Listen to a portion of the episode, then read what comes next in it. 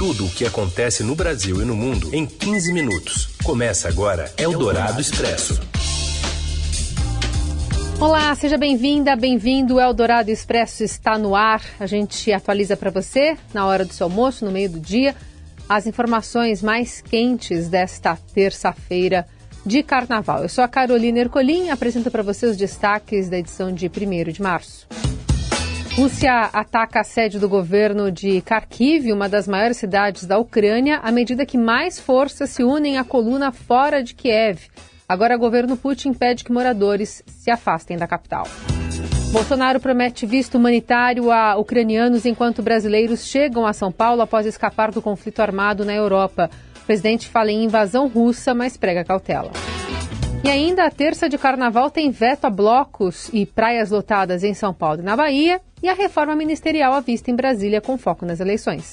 É o Dourado Expresso. Tudo o que acontece no Brasil e no mundo em 15 minutos. O prédio do governo regional da segunda maior cidade da Ucrânia, Kharkiv, foi atingido por um míssil no sexto dia da invasão russa ao país. Pelo menos 10 pessoas morreram e 35 ficaram feridas, de acordo com o assessor do Ministério do Interior, Anton Herashenko. O vídeo divulgado pelas agências internacionais mostra uma grande cratera no meio da Praça da Liberdade após o ataque. O ministro das Relações Exteriores da Ucrânia, Dmitry Kuleba, tweetou hoje mais cedo o vídeo da explosão chamando-o de ataque bárbaro com mísseis russos e acusando o presidente russo Vladimir Putin de assassinar civis inocentes. O presidente ucraniano disse que os sucessivos ataques de mísseis russos a Kharkiv, incluindo o mais recente no prédio da administração central, equivalem a terrorismo de Estado e crime de guerra. Em discurso emocionado ao Parlamento Europeu, Volodymyr Zelensky disse que a Ucrânia tem o desejo de ver seus filhos vivos. Ele ainda pediu à União Europeia para provar que estão do lado dos ucranianos no conflito. Ele que assinou um pedido oficial para que seu país seja incorporado ao bloco europeu. Mais de 70 soldados ucranianos também foram mortos na capital oriental de Oktikra, ou Ortirka, em Kharkiv, entre Kharkiv e Kiev, em um ataque com mísseis russos a uma base militar, segundo autoridades locais, dando relatos conflitantes de quando o ataque ao quartel ocorreu. Autoridades ucranianas dizem que a Rússia tem usado bombas de fragmentação, consideradas um crime de guerra. O arsenal é condenado por entidades internacionais de direitos humanos por serem consideradas armas cruéis e de alto risco para as populações civis explica o especialista em assuntos estratégicos da Rádio Dourado, Roberto Godoy. Trata-se de, de, das, dos chamados bombas e, e, e ogivas e de fragmentação. O que, que é isso? É, basicamente, vamos imaginar um foguete, que é um, um, dos recursos mais usados, aliás, é o que está sendo usado é, na Ucrânia pela, é, pela, pelas tropa, pela tropa russa, não é? pela artilharia russa. É, então, imagine o seguinte, um foguete que é um, um, um, enfim, ele é a diferença, a diferença entre foguete e míssil é que o míssil tem uma carga eletrônica que o dirige. Você programa o míssil para atingir um determinado ponto, tem uma coordenada dentro dele, uma coisa assim, uma, uma central de navegação, tá? Portanto, quando você tem, quando você pretende utilizar foguetes, ou seja, um, um produto mais barato, né? É, ele tem que ser, ele é lançado em grande quantidade, porque ele não tem a mesma precisão. Então você, para atingir um determinado alvo, precisa disparar muitos deles. O que a munição de fragmentação faz é trazer esse conceito para uma unidade, por exemplo. Então, é, vamos imaginar um foguete de 300 milímetros, quer dizer, um foguete robusto, tem aí seus 5, 6, 7 metros, de 6 metros de, de, de comprimento, e ele leva na cabeça de guerra é, qualquer coisa como 250, entre 150 e 250 quilos de, de explosivo. Uma carga única ou dezenas de pequenas granadas, pequenas esferas, por exemplo, tem uhum. um formato de pequenas esferas. É, isso é distribuído dentro da, da ogiva de tal forma que no momento em que o, o foguete está caindo, tem um altímetro ou alguma coisa, um sensor semelhante a um altímetro, que determinam um determinado ângulo e altura em que você quer que aquilo seja dispersado, ou seja, a ogiva se abre e ele tem um mecanismo que faz com que aquele, aquelas eh, dezenas de, de, de, centenas, dependendo do tamanho, eh, dependendo do tamanho do foguete, ela se disperse como se fosse uma chuva. A Rússia vai atacar locais que pertencem aos serviços de segurança e à unidade de operações especiais da Ucrânia em Kiev, segundo o Ministério de Defesa russo, ah, dando como fonte as agências eh, de notícias russas TASS e RIA. O Ministério russo afirma que a medida será tomada para evitar ataques de informação contra a Rússia. Segundo essas agências, os russos pedem para que as pessoas perto dos locais em Kiev deixem as áreas. Kiev, que continua cercada há vários dias, tem imagens de satélites que registraram na noite de ontem um comboio de veículos militares de cerca de 64 quilômetros de extensão em direção à cidade. Segundo a empresa responsável pela imagem, podem ser vistos tanques, peças de artilharia, veículos de transporte e outros equipamentos de logística. Novas imagens, portanto, mostram essa enorme coluna em direção a Kiev. A reunião emergencial da Assembleia Geral das Nações Unidas continua hoje em Nova York. Durante a sessão, os países membros devem votar uma resolução que condena a invasão russa ao país vizinho. O encontro extraordinário é apenas o 11 desde a fundação do grupo em 1945. E desde o início do conflito, o Alto Comissariado da ONU para Direitos Humanos registrou 536 vítimas civis na Ucrânia inclusive 136 civis mortos, dos quais 13 eram crianças, e 400 civis feridos, entre eles 26 crianças. Em apenas seis dias, 677 mil ucranianos deixaram o país por conta dos confrontos militares, abrindo o que a ONU já prevê será a maior crise de refugiados neste século na Europa. Algumas das projeções apontam que, se o ritmo do êxodo continuar, mais de 4 milhões de pessoas buscarão refúgio nos países vizinhos às fronteiras da Ucrânia. A primeira tentativa de conversa entre Rússia e Ucrânia desde a invasão terminou sem avanço ontem em Belarus. Uma nova rodada de negociação deve ocorrer amanhã, o que não impede que as tropas de Vladimir Putin continuem sua ofensiva, apesar do pedido do presidente ucraniano de um cessar-fogo imediato. Em uma tentativa de elevar o moral, o Ministério das Relações Exteriores da Ucrânia divulgou um vídeo hoje de crianças em um bunker em Kiev cantando o hino da cidade.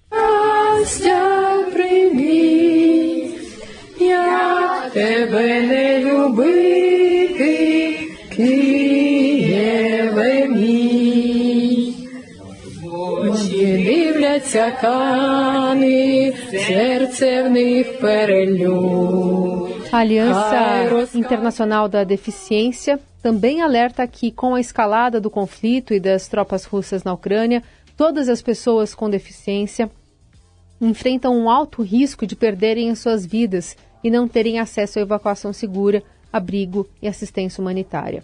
O grupo, que representa mais de mil instituições do planeta, declarou que os países da Europa têm obrigações sobre o direito internacional humanitário e o direito internacional dos direitos humanos para garantir a proteção e a segurança dessas pessoas. O colunista da Rádio Dourado de Estadão, Luiz Alexandre Ventura Souza Ventura, reforça como a invisibilidade de deficientes é levada ao extremo em tempos de guerra. A invisibilidade e a falta de acessibilidade são barreiras constantes na vida das pessoas com deficiência em qualquer parte do mundo. Isso independentemente de geopolítica, de índice de desenvolvimento, de poder militar, de regime econômico ou da ideologia de um governo. Quando há uma guerra, essa combinação é uma sentença de morte. E é isso o que acontece neste momento na Ucrânia, país que tem uma população com deficiência estimada em 2,7 milhões de habitantes, ou 6% dos ucranianos. Desde a última quinta-feira, quando a Rússia invadiu a Ucrânia, emissoras de rádio e de TV, portais de notícias, jornais, revistas estão totalmente dedicados a essa cobertura. As imagens se repetem o dia inteiro dos, dos bombardeios, dos ucranianos fugindo ou chegando na fronteira de outro país, mas não há, preste bem atenção, Carol e ouvintes, não há nenhuma pessoa com deficiência nessas imagens. Nenhuma. Não há quase nada na imprensa internacional que chame a atenção, que traga detalhes sobre essa situação. Eldorado Expresso.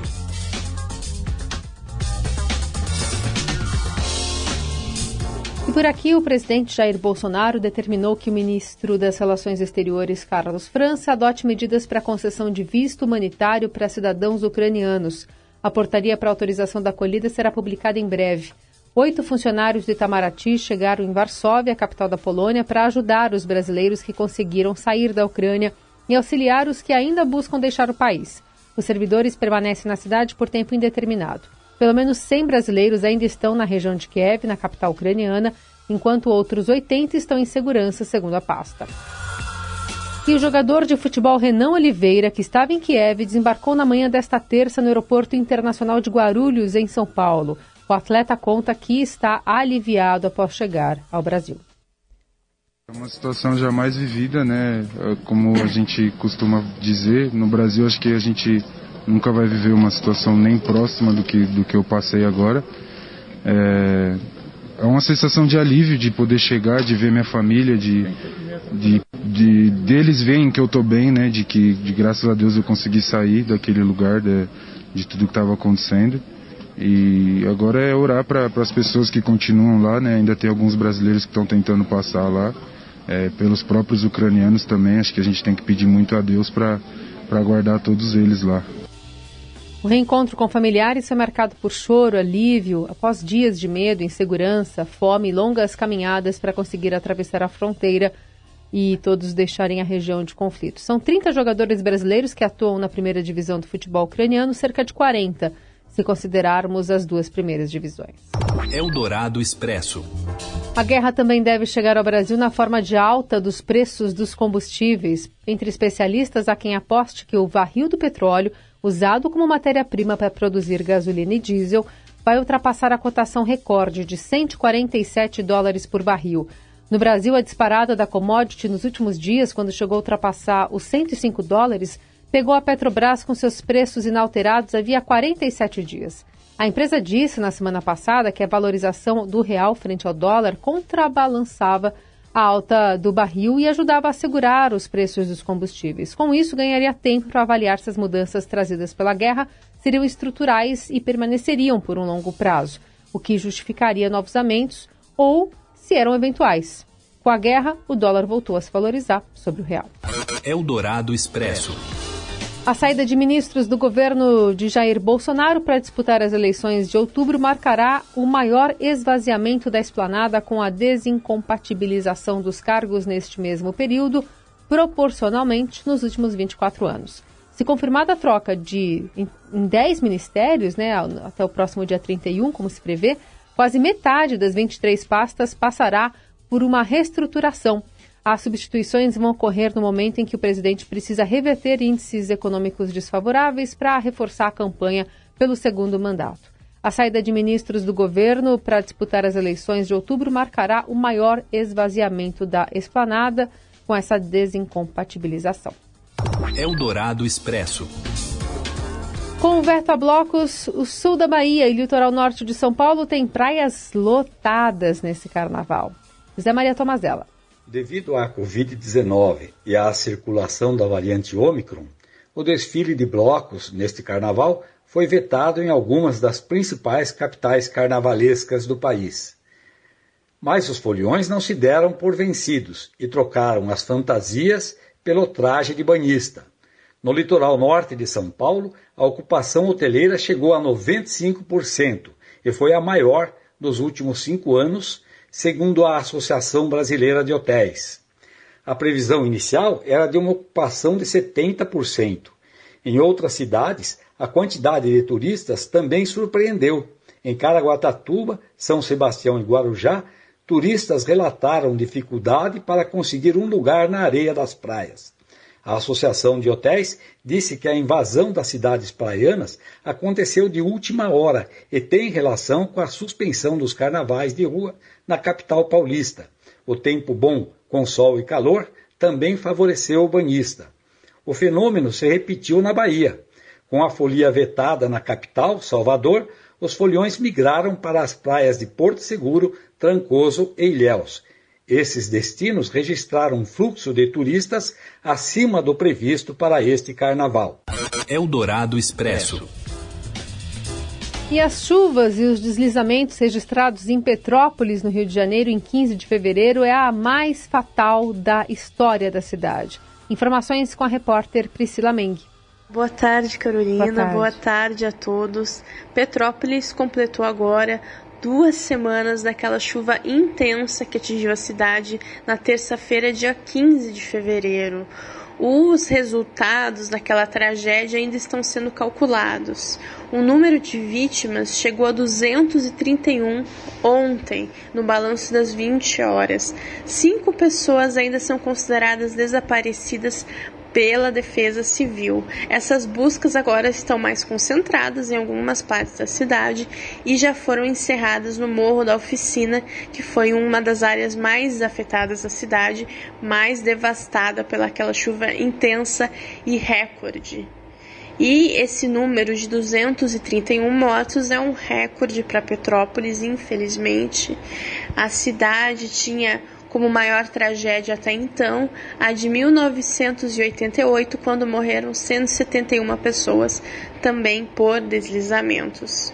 E, embora esse seja o novo recorde, a cidade costuma registrar, infelizmente, mortes por deslizamento praticamente todos os anos.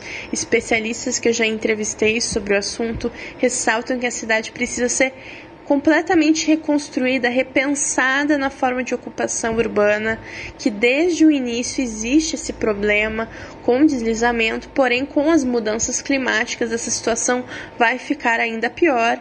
E se forem feitos apenas paliativos ou consertos do que estragou nesse momento, essa tragédia vai se repetir, novas mortes vão ocorrer ano a ano e ainda talvez um, um volume ainda maior por causa das mudanças climáticas. Até o momento, a gente ainda não tem uma noção completa de todos os estragos causados por essa tragédia, porém sabe que ela pode se repetir se nada for feito. Você ouve Eldorado Expresso. Voltamos com Eldorado Expresso, as notícias mais importantes no meio do seu dia. Tem apito? Então vamos falar dos treinadores estrangeiros que estreiam nesta semana no Corinthians e no Santos. Fala, Morelli. Olá, amigos! Hoje eu quero falar de dois treinadores estrangeiros que começam a trabalhar efetivamente no Brasil nesta semana. Estou falando de Vitor Pereira no Corinthians e estou falando de Fabian Bustos no Santos. Vitor Pereira é português, é mais um da escola portuguesa que vem com um olhar europeu, que vem com um olhar diferente para levar esse Corinthians mais longe, tentar organizar o clube o futebol do clube de modo geral. Fabian Bustos é argentino, só trabalhou no futebol equatoriano, mas traz uma pegada argentina, uma pegada diferente de também organizar os seus times, de fazer times mais competitivos, mais bem postados dentro de campo e vem com uma, com uma intenção de crescer no futebol brasileiro. Ele ficou muito animado de poder dirigir é, um clube do Brasil, o Santos, entendendo que esse período vai ser um passo adiante na sua carreira. A gente sabe que os treinadores europeus que vêm para o Brasil vêm para fazer um trabalho e com ideias de depois voltar para clubes é, ou intermediários ou grandes da própria Europa. Acho que Vitor Pereira vem um pouco nesta condição. São dois treinadores é, que têm carta branca das suas respectivas diretorias e são dois treinadores com missões diferentes. É, Vitor Pereira tem um Corinthians legal, um elenco bacana, um elenco de jogadores rodados e um elenco que pode dar frutos neste ano. Assinou até o fim é, da temporada, até dezembro. Bustos pega um time mais mediano, com mais garotada e vai ter que se provar durante toda a temporada. O seu contrato vai até o fim de 2023. É isso, gente. Falei, um abraço a todos, valeu. Eldorado Expresso. The Soviet Union will be pleased to offer amnesty to your wayward vassal. The Soviet Union? I thought you guys broke up. Yes, that's what we wanted you to think.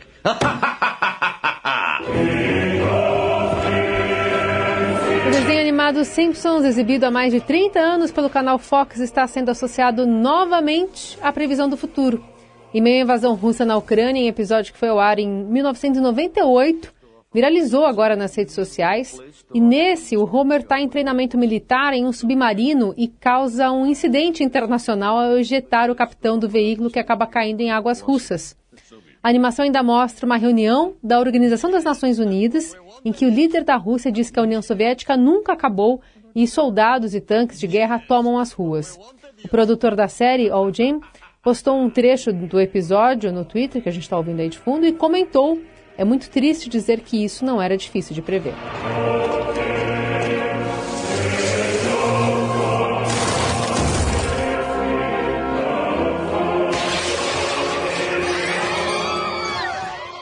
O Eldorado Expresso fica por aqui. Amanhã a gente está de volta. Uma boa terça-feira.